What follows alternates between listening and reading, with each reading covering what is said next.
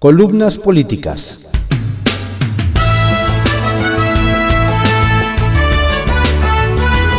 Continuamos con la audiosíntesis informativa de Adrián Ojeda Román, correspondiente a hoy, miércoles 3 de noviembre de 2021.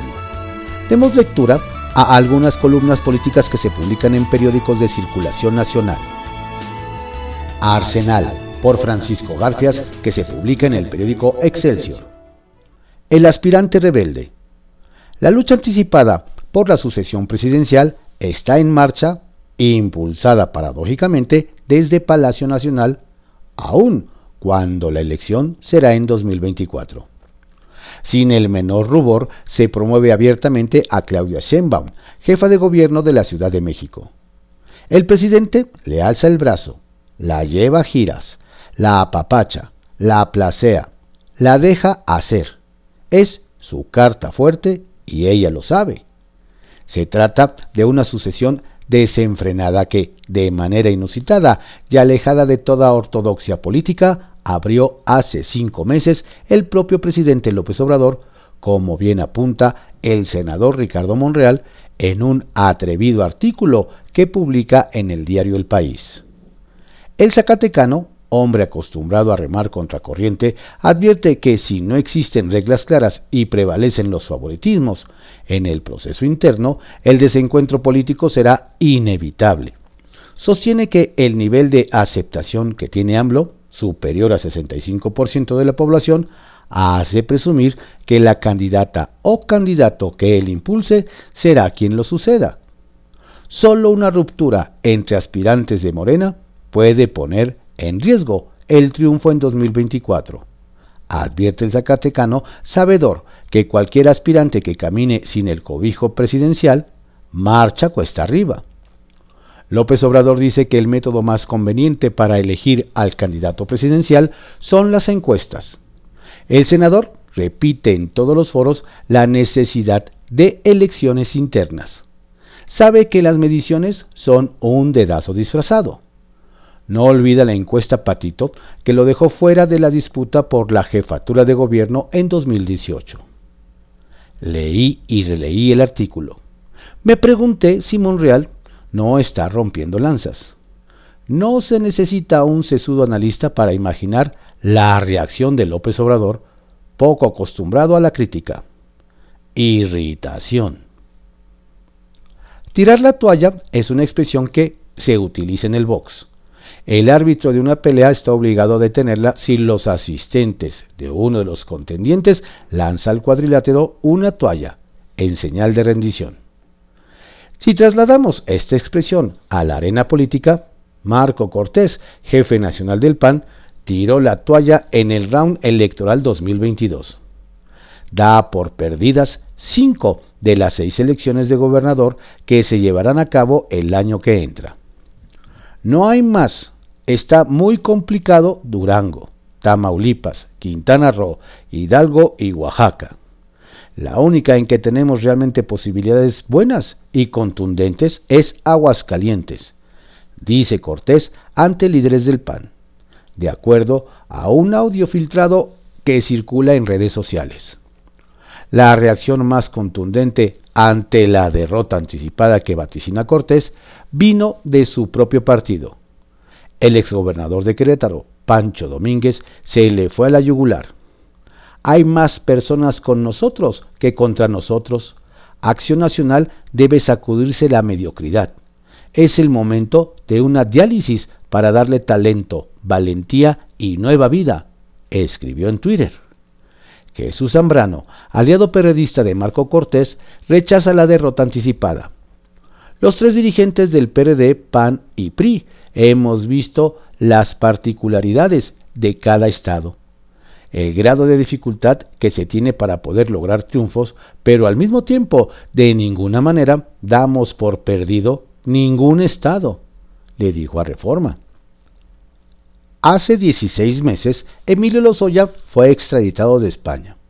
No ha pisado la cárcel a pesar de que está confeso de haber recibido sobornos de Odebrecht se acogió a la figura de criterio de oportunidad, algo así como testigo protegido, a cambio de dar información eficaz sobre superiores jerárquicos y legisladores involucrados en moches repartidos por la empresa brasileña.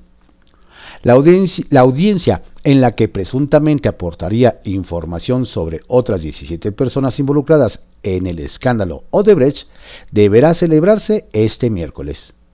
La defensa de Lozoya pidió una nueva prórroga, la sexta, para presentar las pruebas que dice tener. Un juez resolvió que el exdirector de Pemex comparezca físicamente en la audiencia que resolverá si le otorga los 60 días de prórroga que solicita para la traducción de documentos sobre Odebrecht, enviados de Alemania y Brasil. Entre esas 17 personas están los expresidentes Peña, Calderón y Salinas, el secretario de Hacienda Luis Videgaray, los ex candidatos presidenciales Ricardo Anaya del PAN y José Antonio Mí del PRI, pero también los entonces legisladores de Acción Nacional Ernesto Cordero, Francisco Domínguez, Francisco García Cabeza de Vaca, Salvador Vega, Jorge Luis Lavalle, este último ya en prisión. Otros señalados son el gobernador de Puebla, Miguel Barbosa, el único de Morena en la lista, el priista David Penchina, el exgobernador Javier Duarte, el empresario Juan Armando Hinojosa, el exdirector de Pemex Carlos Treviño y la periodista Lourdes Mendoza. Capital Político, por Adrián Rueda, que se publica en el periódico Excelsior. Irrumpe nuevo jugador en la Ciudad de México. Quienes creían que al menos en este año ya no se moverían más las aguas electorales en la capital de la República, pronto se llevarán una sorpresa, cuando la Alianza Patriótica por la 4T haga oficial que se sube al tablero político de la Ciudad de México para 2024. La organización fundada en 2020 es encabezada por el subsecretario de Gobernación Ricardo Peralta Saucedo, quien ha dejado ver que le interesaría la candidatura de Morena a la jefatura de gobierno de la capital y que irá por ella. Aunque esta agrupación tiene presencia en varios estados del país, Peralta Saucedo ha decidido concentrar sus esfuerzos en los dominios de Claudia Sheinbaum, donde hay varios tiradores y tiradoras. Además de haber sido subsecretario en Gobernación, a donde llegó en mayo de 2019, en lugar de Zoé Robledo, antes había fungido como administrador general de aduanas a invitación del presidente Andrés Manuel López Obrador. La irrupción del exfuncionario en la Ciudad de México viene a ponerle todavía más sabor a la contienda, sobre todo a raíz de que el propio presidente abrió la baraja sobre su propia sucesión, lo cual obviamente pegó en la capital. A los primeros que hará ruido la llegada de un nuevo jugador será a los radicales de Morena como el secretario de gobierno Martí Batres, quien ha repetido a sus cercanos que el cargo le toca a él y que no lo soltará. Aunque aún falta mucho, pues Sheinbaum ni siquiera ha completado la mitad del camino, andan tan distraídas suspirando por llegar a Palacio Nacional que ya empieza a dejar un vacío de poder en la capital. Y todo el mundo sabe que los vacíos se llenan.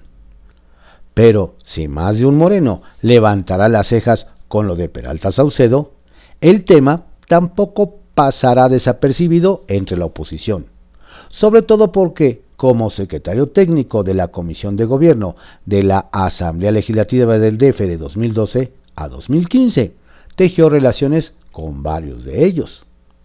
El nuevo aspirante es uno de los discípulos más avanzados de la ministra Olga Sánchez Cordero y es cobijado también por importantes sectores de la UNAM, ya que además de ser su alma mater desde hace algunos años, es catedrático en la Facultad de Derecho.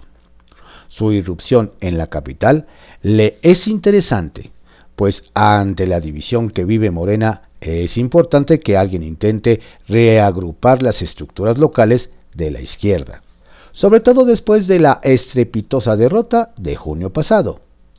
El perfil de Peralta Saucedo podría incluso ayudar al pejismo, sobre todo porque sería un rostro fresco en la capital.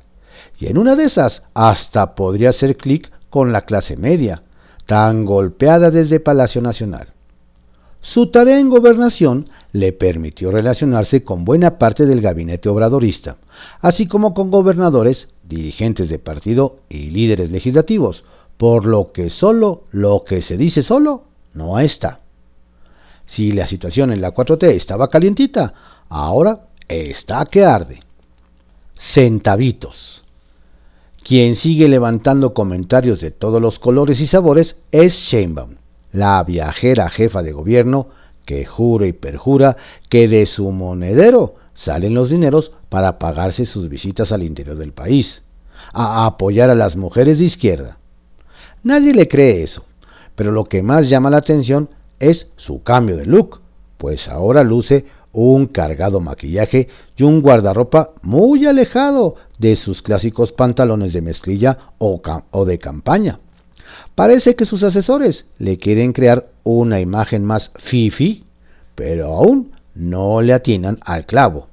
Dicen las lenguas viperinas que aún está lejos de ser chica palacio y no nacional. Historias de reportero por Carlos Lore de Mola que se publica en el periódico El Universal. ¿Por qué AMLO odia a Rosario Robles? Cuando la encarcelaron, Rosario Robles estaba armando todo para irse a vivir a Costa Rica. Tras su paso por dos secretarías estratégicas en el sexenio de Enrique Peña Nieto, había acumulado suficientes recursos. Pero sobre todo, había visto pasar muchísimos más, desde que tomó posesión en la Sede Sol en diciembre de 2012. Se empezó a orquestar el esquema de desvío de recursos que se conoció después como la estafa maestra. Según fuentes de alto nivel que tuvieron acceso directísimo a toda esta información, eran millones y millones de pesos en efectivo que recibían en la dependencia de Rosario Robles y se enviaban directamente a Luis Miranda, el subsecretario de Gobernación y mejor amigo del presidente Peña Nieto. ¿Para qué se usaban? A aceitar maquinarias de corrupción, desactivar conflictos sociales, sobornando dirigentes, comprar voluntades, comprar votos, lo mismo en las casillas que en el Congreso, mantener una nómina secreta con pagos extraordinarios a los altos funcionarios e, e ir haciendo el guardadito para cuando se agotaran las mieles del poder. Ese dinero y ese poder eran la resurrección de Rosario Robles, después de que había sido arrojada al basurero político ni más ni menos que por López Obrador. El tabasqueño la culpó de estar detrás de la primera serie de videoescándalos que exhibieron la corrupción en el círculo más íntimo del obradorismo cuando él era jefe de gobierno. Los videos los grabó la pareja de Rosario, el empresario Carlos Ahumada. Cuentan que muchas veces López Obrador dijo en sobremesas privadas que sin esos videos él hubiera sido presidente en el 2006, en el mejor momento de su salud y de su carrera política. Hasta que llegaron los videoescándalos de 2004. Rosario Robles estaba encumbrada. Una exitosa jefa de gobierno de la Ciudad de México operó la elección en la capital del país a través de las Brigadas del Sol que lograron impedir que arrasara el efecto Fox y ganara López Obrador el DF por solo 3%.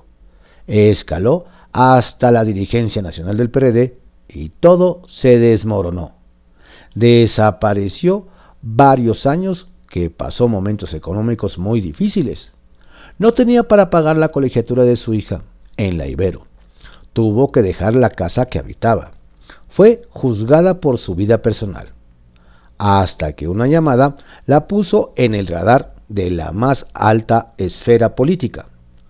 Cuentan que esa llamada la hizo Carlos Salinas de Gortari, al puntero en las encuestas de la sucesión presidencial en 2012 Enrique Peña Nieto. Salinas se sentía en deuda con Rosario Robles por el papel central que jugó al desactivar a López Obrador y cómo lo terminó pagando. Se le recomendó a Peña. En esa campaña presidencial, Robles se articuló a través del movimiento de Manuel Espino. Sus contactos principales en el equipo de Peña eran Ernesto Nemer y Carolina Vigiano. Es decir, no era una de las operadoras de primera fila. Y quizá no esperaba integrar el gabinete en una posición que el prismo consideraba estratégica. A fin de cuentas, ella era un experiodista que buscaba la redención con el tricolor. Pero sucedió. Necesitaban una operadora para convertir en votos los programas sociales, algo en lo que el panismo de Fox y Calderón habían fracasado. Y en eso Rosario es estrella. El prismo le puso a los subsecretarios, Nemer uno de ellos, pero le permitió encumbrar a dos de sus leales, Emilio Cebadúa como oficial mayor y Ramón Sosa Montes como jefe de oficina. Y la instrucción fue clara. Quiero estabilidad económica. Nunca quiero volver a pasar la pobreza que pasé. Continuará. Sobremesa por Lourdes Mendoza, que se publica en el periódico El Financiero. Por el bien de la 4T, primero Lozoya a juicio. Milo como le dicen cariñosamente en su casa, Lozoya, en la audiencia inicial se declaró confeso y al pedir el criterio de oportunidad aceptó su responsabilidad y culpabilidad. También está la declaración jurada de los brasileños por Odebrecht en Estados Unidos y el dinero del soborno en sus cuentas y en la carpeta. Y súmele que también existe el acuerdo reparatorio suscrito en agronitrogenados que le costó al país 250 millones de dólares y que no han pagado. Esto es más que suficiente para que tuviéramos por lo menos a Lozoya en juicio por Odebrecht y por agronitrogenados. ¿Qué se decide hoy? Se decide si a Lozoya, criminal confeso, lo llevan a juicio o le otorgan carta de impunidad. ¿Qué significa que le den impunidad? Pues que le aceptan el criterio de oportunidad, que nunca ha podido probar. Es más, Antier, su abogado Ontiveros, pidió por sexta ocasión más tiempo. Y por primera vez la Fiscalía General de la República le contestó que no. Es decir, Hoy acaba el plazo de la investigación intermedia que en castellano es la etapa del procedimiento en la cual las partes realizan actos de investigación para determinar si el Ministerio Público acusa o no acusa. Y le dan 15 días para formular la acusación, para avisarle de qué lo acusarán y por ende de qué se va a tratar el juicio. El juez de control prepara, para decirlo pronto, el expediente y se lo manda al tribunal de enjuiciamiento, que es otro juez distinto. ¿Qué significa llevarlo a juicio? Llevar a juicio al ícono de la corrupción del gobierno de Peña Nieto sería la mejor aportación de la 4T del presidente López Obrador al Estado de Derecho y al combate a la corrupción. Sería este el primer caso de corrupción en el país que termina en un juicio, pero ojo, este juicio debe ser parejo, donde se respeten las garantías del debido proceso, incluidas las de este confeso, donde haya igualdad de armas entre el acusador y el acusado, y en el cual se, se dilucide la responsabilidad de este confeso con base en hechos y pruebas. ¿Qué vamos a saber en el juicio? ¿Cómo le dio la lana a Odebrecht? Oiga usted, está diciendo que le repartió como 25 veces, pero pues está ahí en sus cuentas. ¿Y por qué vino el alemán a reclamar esa lana? ¿Cómo es posible que la única persona que conocía ese dinero está muerta? ¿Y por qué no hay ningún rastro en el sistema financiero de la señora del paso de esa lana? En el otro asunto, oiga, ¿por qué le vendió? ¿Con qué fundamento legal? ¿Por qué es ilícito? ¿Por qué a sobreprecio, etc. Y sabremos, sobre todo, si el juicio lo enfrenta como debiera desde prisión preventiva, lo que debió suceder desde un inicio. La primera contribución de la 4T contra la corrupción es llevar a Milo Lozoya a juicio y que deje de andar tratando de hacer la conspiración del mundo mundial alrededor del caso de Brecht, cuando el caso está relativamente sencillo. Este compadre fue el que agarró la lana de Odebrecht en México y se la quedó. Punto. No que queríamos con el nuevo modelo de justicia penal acabar con la impunidad y para acabar con la impunidad queríamos juicios orales públicos, adversariales, donde siempre estuviéramos frente al juez. No que queríamos eso y ahora estamos peor que antes porque ahora todo lo que sucede en materia de justicia son criterios de oportunidad manipulados, declaraciones, o sea, testigos protegidos. ¿Y prisión preventiva? Eso es todo lo que pasa en este país. Eso es Rosario Robles. Eso es Juan Collado. Eso es Jorge Luis Pachita Lavalle, etc. Por no dejar. De hecho, todo lo tengo documentado en las columnas La teoría del caso, del 30 de noviembre de 2020.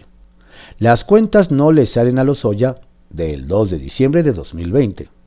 Lozoya, el verdadero traidor a la patria, del 7 de diciembre de 2020. Las incongruencias y falsedades de Lozoya, publicada el 9 de diciembre de 2020, y la Fiscalía General de la República y la multiplicación de los panes brasileños, del 27 de agosto de 2021. Precisiones. Lo acusen o no, Lozoya tendrá que comprobar sus dichos en su juicio, o en los juicios como el de la Valle, y como no tiene pruebas, terminará sí o sí en la cárcel.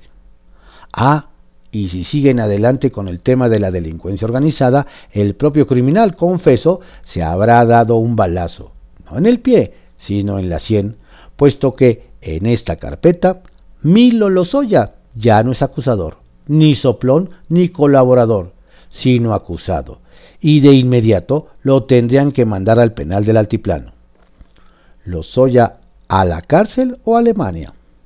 Pero ojo, hay algo más importante, y es que el juicio de Milo Lozoya genere pedagogía de consecuencias en este país. Eso es más importante que el juego binario, entre delincuencia de cuello blanco en la cárcel o no. En México está por definirse si violar la ley, robar y difamar te lleva a la cárcel o al Junán. En horas sabremos. Estas fueron algunas columnas políticas que se publican en periódicos de circulación nacional en la audiosíntesis informativa de Adrián Ojeda Román, correspondiente a hoy, miércoles 3 de noviembre de 2021. Tenga usted un estupendo día y por favor, cuídese mucho. Si se cuida usted, nos cuida a todos. Saludos cordiales de su servidor Adrián Ojeda Castilla.